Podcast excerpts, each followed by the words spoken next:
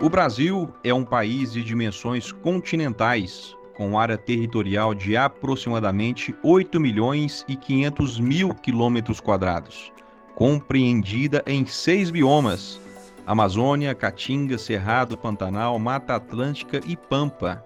E agricultura? Em meados do século passado, a agricultura brasileira era rudimentar. Faltava conhecimento sobre os solos tropicais e sobre como utilizá-los da melhor forma.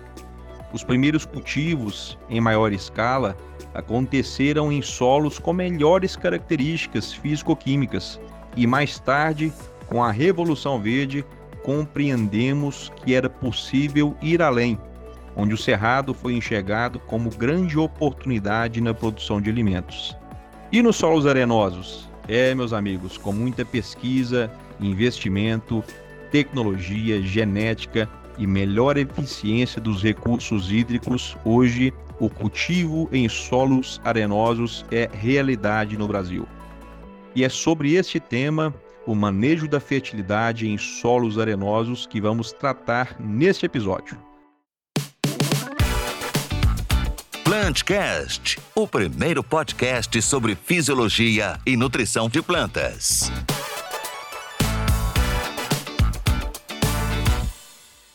Bem-vindo, bem-vinda ao episódio de número 112 do Plantcast, idealizado e apresentado pela ICL. Eu sou Ismael Andrade e agradeço você por sua audiência nesta grande comunidade agro. E para compor o time ICL neste episódio, convido Gustavo Souza, ele que é engenheiro agrônomo, mestre e doutor em solos e nutrição de plantas pela UFLA e é consultor de desenvolvimento de mercado na Comercial Goiás, Centro-Oeste, sediado em Rio Verde, no Goiás. Bem-vindo, Gustavo. Olá, Ismael. Olá a todos. É, muito obrigado aí pelo bate-papo e tomara que a gente possa tirar bastante proveito de todas as informações que a gente está preparando para todo mundo aqui. Com certeza, iremos.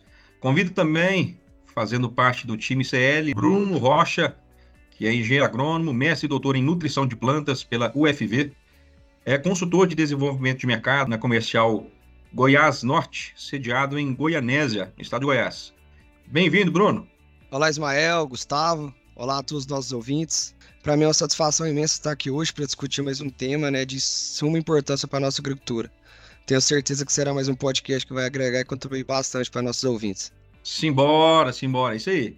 E trazendo sua expertise e experiência, duas boas-vindas ao nosso convidado especial deste episódio, Leonardo Sarques, que é técnico agrícola e engenheiro agrônomo pela Universidade Federal Rural do Rio de Janeiro, é mestre e doutor em ciência do solo na área de concentração de fertilizantes do solo e nutrição de plantas pela Universidade Federal de Lavras. Trabalhou como pesquisador em fertilidade do solo no grupo associado de pesquisa do Sudoeste Goiano, o GAPES, Atualmente é pesquisador agronômico em fertilidade do solo e fertilizantes na Cooperativa Agroindustrial dos Produtores Rurais do Sudoeste Goiano, a Comigo, e atua em pesquisas relacionadas a tecnologias e inovações para fertilizantes e estratégias de manejo para o uso eficiente de corretivos e fertilizantes na agricultura. Doutor Leonardo Sarques, seja muito bem-vindo ao Plantcast. Olá, Ismael. Olá, Bruno, Gustavo. Muito obrigado pelo convite. Uma satisfação estar aqui batendo esse papo com vocês. Bom, maravilha. Nós que agradecemos e com certeza, como eu sempre digo, né? É, tenho certeza que será um episódio rico em informações que realmente vai nutrir nossa comunidade, né? Este é o nosso propósito enquanto ICL, é, no Plantcast, que é difundir conhecimentos, né, levar informação relevante e nutrir toda a nossa comunidade. Doutor Leonardo, conte um pouco para nós da sua trajetória profissional, sua experiência, né? Aqui eu falei um, brevemente sobre o seu currículo, mas falar da sua experiência, é, é, do seu manejo, do manejo é, do solo, do uso eficiente de fertilizantes em solos arenosos, né? É, que é realmente o tema do nosso Plantcast hoje. Fala um pouco para nós, doutor. Perfeito, Ismael. É, então, mais uma vez aí agradecer, né? Agradecer a todos vocês, os ouvintes, tá? É, contando um pouco aí da minha trajetória, eu sempre fui, posso dizer, um apaixonado pela fertilidade do solo, né, fertilizantes, desde os meus é, períodos de pós-graduação, formação, sempre direcionei minhas pesquisas para esse sentido, né, é, vejo muita importância nesse tema e muitos pontos que é, a gente ainda precisa aprender, conhecer, tá?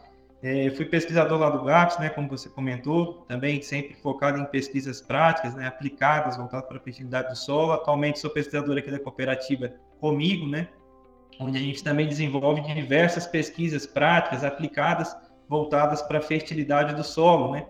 E hoje a gente está aqui para contar um pouco desse nosso trabalho, tentar contribuir um pouco aí com vocês, com nossos ouvintes, do que, que a gente tem aprendido também nesse tema tão importante que está passando por tantas mudanças, né, com todo o nosso avanço dos sistemas de produção. Primeiramente, gostaria de, de agradecer o Leonardo aí pela disponibilidade. Vai ser um. Temos bastante informação para compartilhar aqui e é uma honra estar dividindo esse momento com ele. Nós fomos colegas aí de, de pós-graduação. E, Leonardo, para iniciar o nosso bate-papo aqui sobre o tema de manejo de solos arenosos, é, gostaria que você compartilhasse um pouco a experiência que você tem tido com calagem desse tipo de solo. É, essa prática tem inúmeros benefícios é, e a gente tem visto vários avanços que nessa prática, tanto na parte acadêmica quanto na parte prática. Perfeito, Gustavo. Então, excelente, né? Não tem como começar a falar de fertilidade do solo, né? Construção de perfil de solo sem iniciar pelo calcário, né? O primeiro passo, passo fundamental para a gente poder ter uma boa fertilidade, né? E por mais que pareça um tema já batido, vamos dizer assim, a gente tem visto hoje que é, precisa fazer ajustes em relação às recomendações de calcário, tanto para a área arenosa quanto para a área argilosa é, isso a gente tem visto muito bem aqui nas nossas inúmeras pesquisas, né? No sentido de calagem. Não só a gente, mas também diversos outros colegas pesquisadores também têm hoje é, observado essa necessidade nos ajustes das recomendações de calcário, tá? E isso se deve por inúmeros motivos, né? Um, é, um deles, né, o principal deles é que o tempo de reação do calcário não é tão rápido igual a gente imagina, né? Calcário, para reagir no solo, ele precisa de umidade e o solo não tem uma umidade constante. É, essa umidade varia e quando o solo seca, a gente não tem reação de calcário. Então, o efeito do calcário, ele não é imediato, ele não é em três meses, como a gente normalmente pensava, né? Ele leva mais tempo. Então, a gente tem visto que ajustar as doses, aumentar essa dose, ela traz inúmeros benefícios, porque a parte que reage a um tempo menor, ela já contribui bastante com o nosso sistema, adequa as condições de solo, vamos dizer assim, para as futuras adubações, né? E isso não só em solo argiloso, mas em solo arenoso também.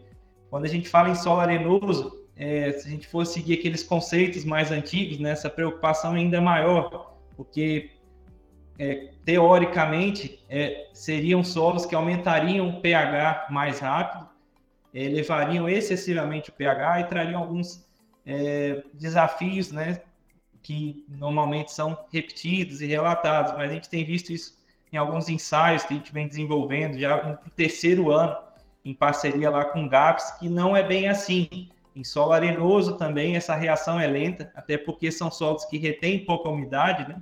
E como a gente já comentou, para o calcário reagir precisa de água, e então por isso não ocorre esse aumento excessivo de pH em solo arenoso. Também a gente precisa também ajustar essas doses e até mesmo aproveitar os momentos né, de abertura de área, né, que tem sido muito frequente aí nessas áreas arenosas, que antes eram pastagens e agora estão se tornando áreas de soja, né? Então a gente precisa fazer uma boa correção desde o início, aproveitar para colocar calcário em profundidade, adequar as condições de solo para ter sucesso na produção tanto em solo arenoso quanto em solo argiloso.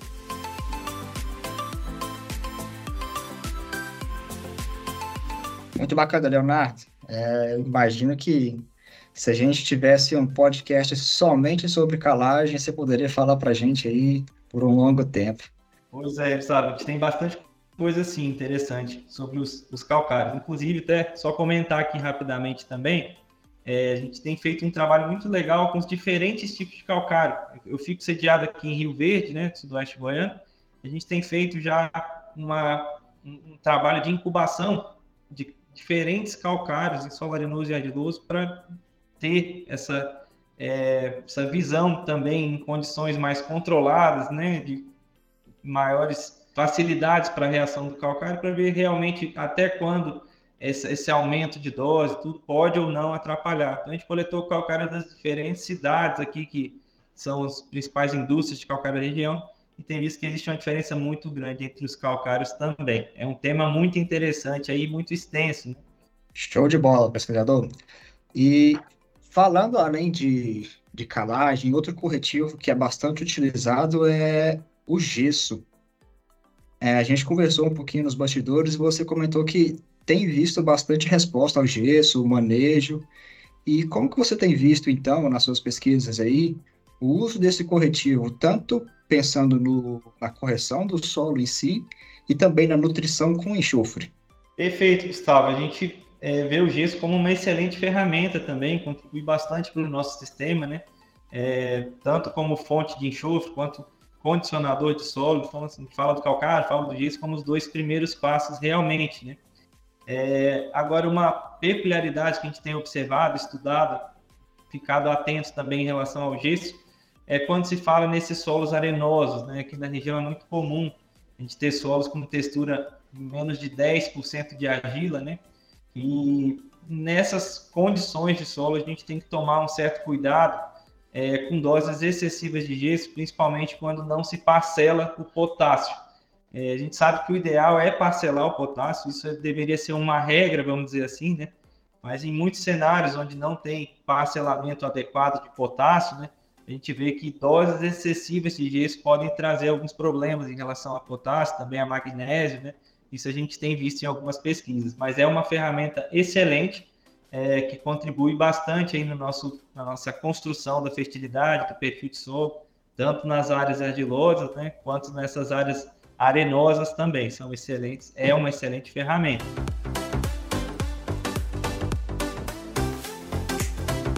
Excelente, Leonardo. Entrando agora um pouco na parte de fertilizantes, com base nos trabalhos de pesquisa de vocês, como tem sido realizada, você acabou de comentar do potássio, como tem sido realizada essa adubação de potássio nos solos arenosos? Comenta para nossos ouvintes algum desses resultados que vocês têm obtido, se tem feito o parcelamento ou não, alguns fatores que tendem a afetar essa dinâmica desse nutriente nesses tipos de solo. Perfeito, Bruno. A gente sempre fala né, em parcelamento de potássio e quando fala em solo arenoso, essa atenção tem que ser redobrada. Né? A gente já conseguiu observar isso muito bem nesses ensaios que a gente tem é, nessas áreas. Né? Esses ensaios já estão indo para o terceiro ano, lá em parceria com o GAPS, em duas regiões distintas, tá? Todas elas com, com essa característica de solo, mas com climas diferentes, né? Altitudes diferentes e climas diferentes em ambas as áreas a gente tem, a gente tem visto que se esse parcelamento é negligenciado, a gente tem perdas expressivas aí de potássio por lixiviação em curto prazo. Chegou a ver, é, em dois meses após a aplicação, esse potássio está concentrado lá na camada de 40 a 60 centímetros, né? Então, isso não é o que a gente quer. E em contrapartida, a gente tem visto que mudando a estratégia de adubação, fazendo um parcelamento de potássio, já aumenta bastante essa eficiência, esse ganho em produtividade, eficiência no uso desse fertilizante, né? E esse parcelamento, Gustavo é, e Bruno, né?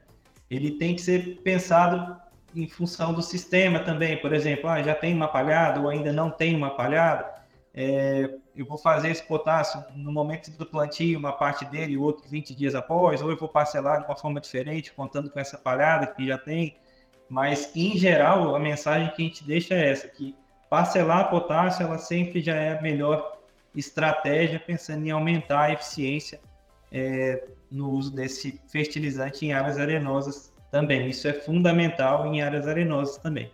Interessante, Leonardo. Agora, já pensando em micronutrientes, outro nutriente que a gente tem me dado bastante atenção é o boro, né?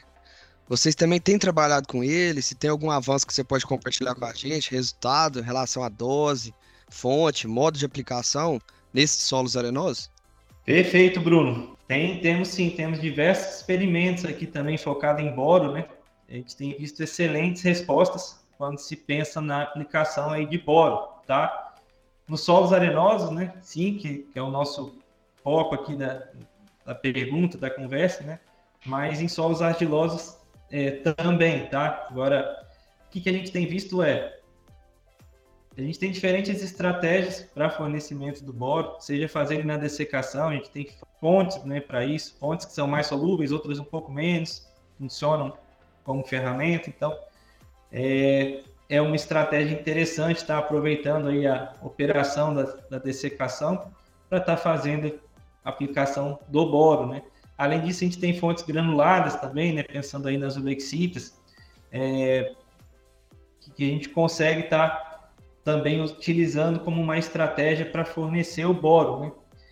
Em áreas arenosas, a gente tem visto a Ulexita como uma importante ferramenta, pensando que ela vai ter uma solubilidade menor em relação às outras fontes solúveis, né, que são utilizadas na dessecação, mas que todas essas estratégias funcionam é, também em área arenosa, desde que seja feito um planejamento, por exemplo, ah, vou usar uma parte via dessecação, uma parte via Ulexita, ou não, vou fazer o Lexita numa dose maior, fazendo em pré-plantio, usando um ano sim, um ano não.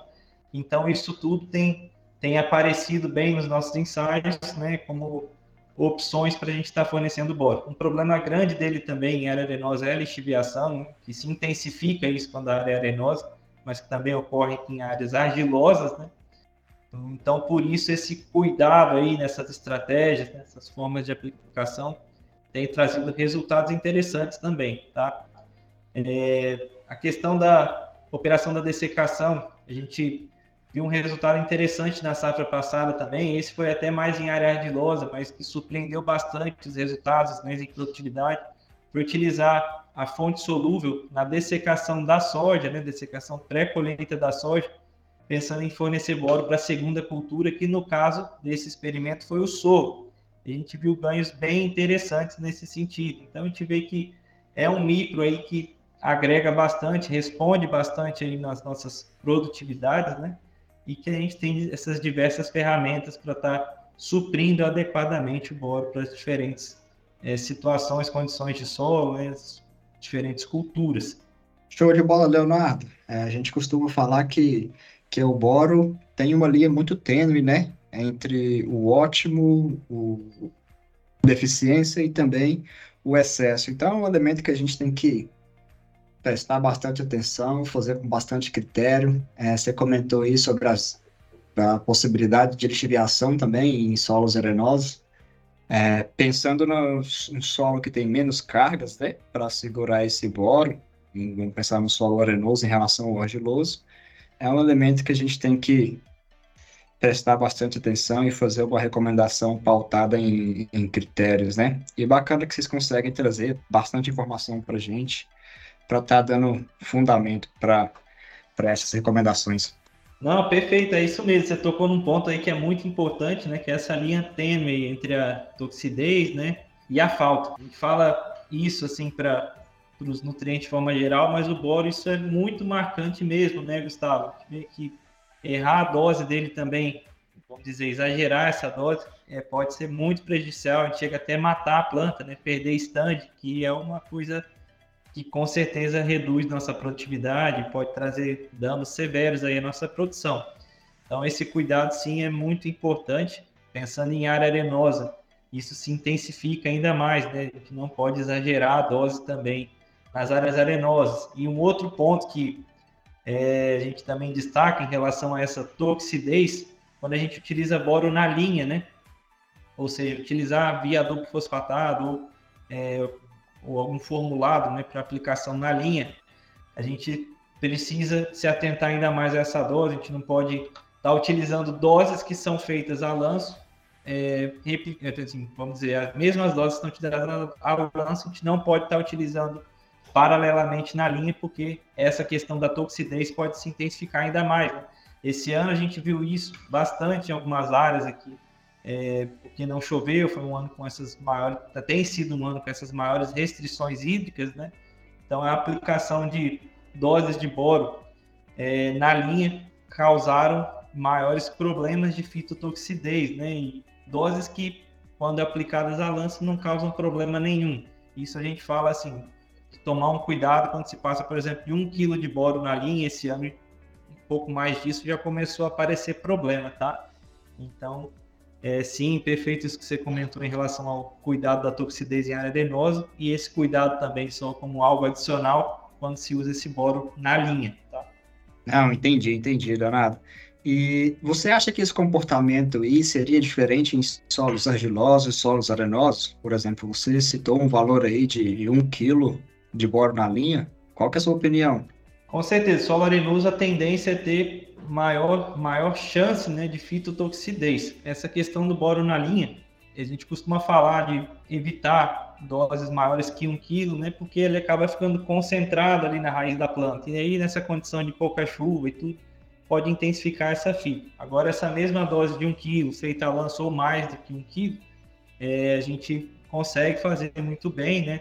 É, aí tem a questão de qual momento que vai ser feito, se é pré-plantio ou se vai aplicar esse bolo em pós, no caso, por exemplo, de um atraso para chegar ao Lexit, enfim. E aí tem alguns ajustes aí nesse sentido, mas sim, uma forma geral de, de trazer isso é que o cuidado em solo arenoso em relação ao excesso de boro é ainda maior, porque essa fito se apresenta de forma mais intensa, tá? E também as perdas por lixiviação, né? No caso de doses é, subdoses, vamos dizer assim, que a gente também tem que ter mais cuidado para não faltar boro no nosso sistema. Então a gente tem que ficar atento a essa linha tênue aí que você comentou. Perfeito, pesquisador Leonardo. É, foi bem, bem claro aí, deu para a gente ver essa diferença e fica a mensagem aí. E a gente falou bastante aqui sobre corretivos, fertilizante, fornecimento de micronutrientes, mas em relação ao uso de fertilizantes que possuem tecnologias do aumento de eficiência, você tem observado algum resultado? Você tem alguma coisa para compartilhar com a gente aqui com os nossos ouvintes? Certo, Gustavo. Sim, com certeza. As tecnologias aí para fertilizantes, né? Cada vez mais tem contribuído com, a, com os nossos sistemas, né? É, como excelentes ferramentas para aumento de eficiência no de nutrientes, seja nitrogênio, fósforo, potássio, os próprios micros, né? Que hoje a gente tem fontes mais eficientes, fontes mais solúveis, né? Então, com certeza, vejo as tecnologias para fertilizantes como grandes aliadas ao nosso sistema e ao nosso incremento de produtividade ao longo dos anos, né? A gente tem diversos ensaios focados em tecnologias para fertilizantes, é, nitrogenados, fosfatados, enfim. E sempre a gente nota que quando bem posicionadas, né, quando é, é, posicionados de forma adequada, a gente consegue ter boa eficiência, ganhos em eficiência, né? E, e com certeza isso vem como um excelente aliado da nossa produção. Olha, Leonardo, você comentou aí que as plantas de cobertura tem, podem trazer vários benefícios aí para as lavouras, inclusive também em solos arenosos, né? Você tem tido algum resultado aí bacana? E qual espécie vocês têm recomendado mais? Qual espécie vocês têm visto com melhor resultado, principalmente pensando aí em áreas de primeiro ano de cultivo? Perfeito, Gustavo. Tem uma situação muito legal é, que a gente observou nesse sentido, né? De abertura de área com braquiária. Nesse caso, foi uma braquiária é, Piatã, tá? Uma brisanta. E quando a gente fez a abertura com a braquiária, plantou soja no outro ano, a gente conseguiu ganhos em produtividade significativos, né, quando comparado à área que foi aberta já com soja e plantou ano no ano seguinte. E isso a gente tem visto também bastante aqui na, na região, que muitas vezes o produtor que já começa com soja, nessas áreas que são mais desafiadoras, ele não consegue às vezes produzir bem no primeiro ano, não consegue produzir bem no segundo ano e acaba optando por fazer uma braquiária depois. Então a gente já tem visto como um bom começo o produtor que coloca a braquiária lá no início e às vezes já consegue produtividades maiores do que os dois anos somados, vamos dizer assim, do produtor que iniciou com soja e plantou soja em cima de soja em áreas sem cobertura. E o que a gente observou né, nessa área também aí do, da braquiária, da Piatã, foi que em um ano é, mais seco, que tem essas perdas de estande, a gente chegou a ter uma redução de população de 12 plantas para 8,5, onde tinha palhada, e de 12 plantas para três plantas onde não tinha palhado, ou seja, praticamente ele é, teve uma, uma, possibilidade de colher a soja, de manter um estande, conseguir conduzir o laboratório até o final por conta da braquiária. Além disso, a gente viu bem menos infestação de plantas daninhas, né, quando tinha essa cobertura, enfim.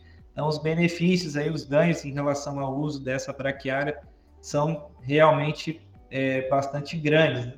Bacana, então, Leonardo. É, num ano igual esse que a gente teve, nessa safra é, 23, 24, que tem sido bastante desafiador, né? Vamos pensar aí que a gente está tendo em alguns locais é, temperaturas muito elevadas, é, uma escassez de chuva ou mesmo uma chuva muito localizada que não supre é, a demanda é, da, daquelas culturas. Então, você acha que o manejo de plantas de cobertura tem, tem ajudado aí? Você falou de stand, você falou de que ela ajuda a regular a temperatura, segurar a umidade, ciclar nutriente. E isso é muito bacana. É, a gente vê que a gente vê muito resultado, mas nem todo mundo é adepto, nem todo mundo, nem todos os produtores usam, né? Então vale aí essa informação para que a maior quantidade de, de pessoas, de produtores, possam estar tá usando e difundindo essa tecnologia aí que, que pode ser bem útil.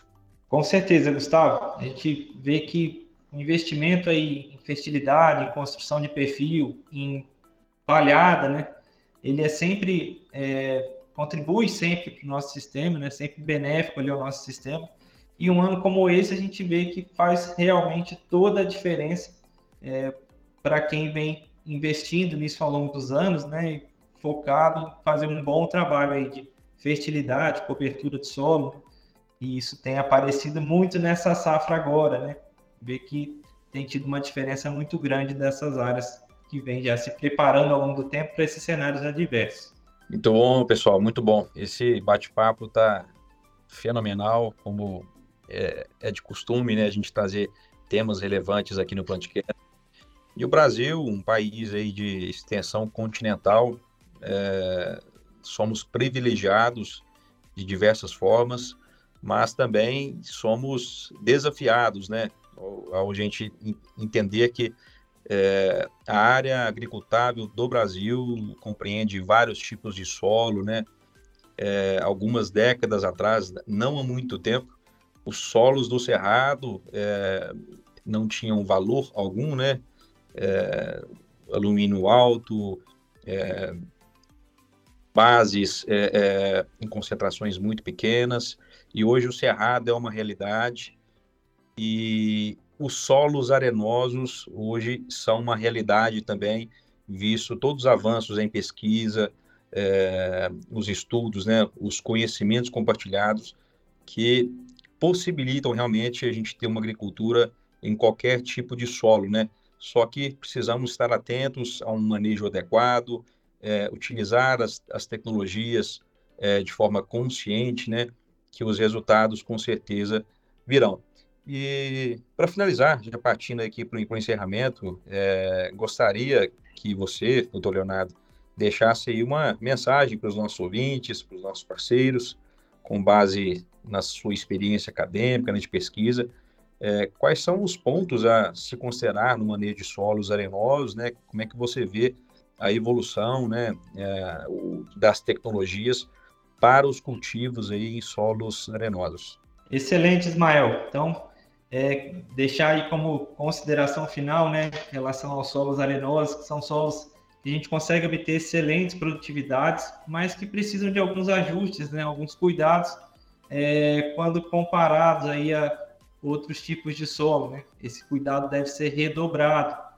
E a gente tem visto é, que justamente essa questão de trabalhar bem uma fertilidade do solo, né? trazer essas estratégias no sentido de fazer uma palhada, é, utilizar eficientemente os nossos fertilizantes, fazer calagem adequada, aproveitar lá o momento da abertura para colocar esse calcário em profundidade, né? fazer um perfil de solo para que o sistema radicular possa ser mais robusto, né, possa atingir maior profundidade, com isso passar melhor por períodos de veranico, né?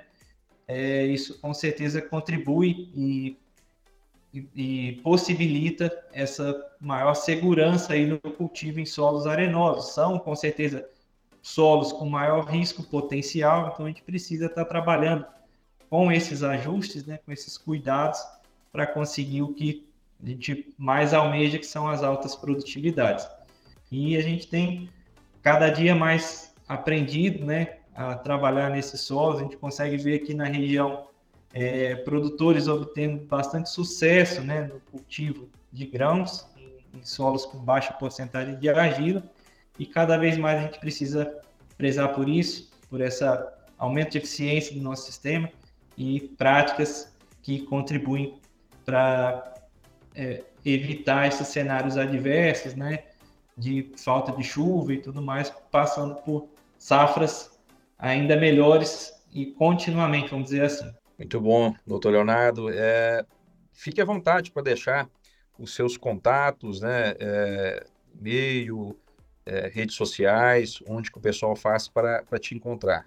Perfeito. Nossa rede social aí é Centro Tecnológico Comigo, né? CTC Comigo. A gente divulga aqui diversos trabalhos que são desenvolvidos aqui no Centro Tecnológico, não só na parte de fertilidade, mas de todas as outras áreas.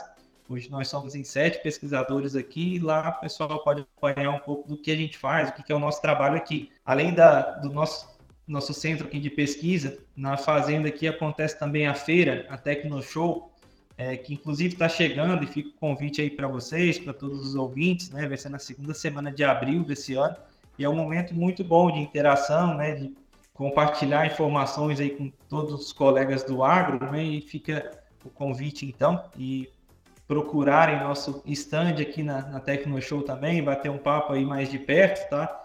É, e fica também nosso nosso contato de e-mail, leonardofernandes.comigo.com.br quem quiser também entrar em contato, conhecer um pouco mais do que, que a gente faz aqui.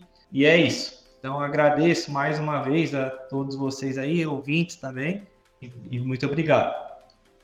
Muito bom, muito bom. Nós que agradecemos. Bruno, ficamos por aqui. Deixe as suas considerações finais. Obrigado, doutor Leonardo. Para mim foi uma satisfação imensa discutir esse tema com você, da nossa referente à nossa agricultura. Tenho certeza que esse bate-papo agregou bastante para nossos ouvintes. Muito obrigado novamente. Gustavo, suas considerações finais, meu amigo. Primeiro, agradecer a disponibilidade a, do Dr. Leonardo, pesquisador aí, que tem contribuído bastante para desenvolver a agricultura, não só no, aqui na região de Rio Verde, no Goiás, mas também em todo o território brasileiro aí, com suas pesquisas, com seus ensinamentos. Leonardo, muito obrigado. Tenho certeza que esse podcast vai agregar muito aí aos nossos ouvintes. Isso aí, pessoal. Chegamos ao fim de mais um episódio. Este que foi o episódio de número 112 do Plantcast. Muito bom. Não esqueça de seguir é, o perfil do Plantcast em sua plataforma de áudio preferida. Também é, nosso perfil lá no Instagram, no LinkedIn. Acesse o nosso site e entre em contato com um, o time CL mais próximo, caso você queira tirar alguma dúvida, caso você queira interagir neste assunto, tá bom? Um grande abraço e até o próximo Plantcast. O Plantcast é uma produção da ICL, Impacto para um Futuro Sustentável.